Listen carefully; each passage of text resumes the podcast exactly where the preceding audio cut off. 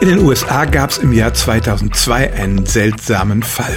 Ein Ehepaar trennte sich und im Rahmen dieser Trennung wurde mit einem Gentest untersucht, ob der Vater wirklich der Vater der gemeinsamen Kinder war.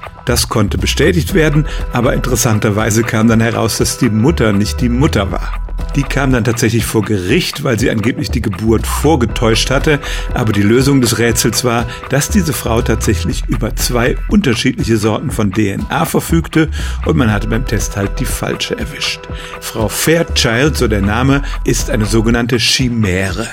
Chimären kennt man als Mischwesen aus der Mythologie, etwa eine Mischung aus Mensch und Pferd, aber in der Biologie sind Chimären Wesen, die über zwei unterschiedliche Sätze von Erbgut verfügen.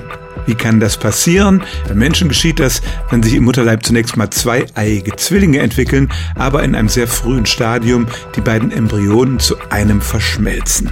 Dann trägt nachher das Baby sozusagen seinen eigenen Zwilling in sich.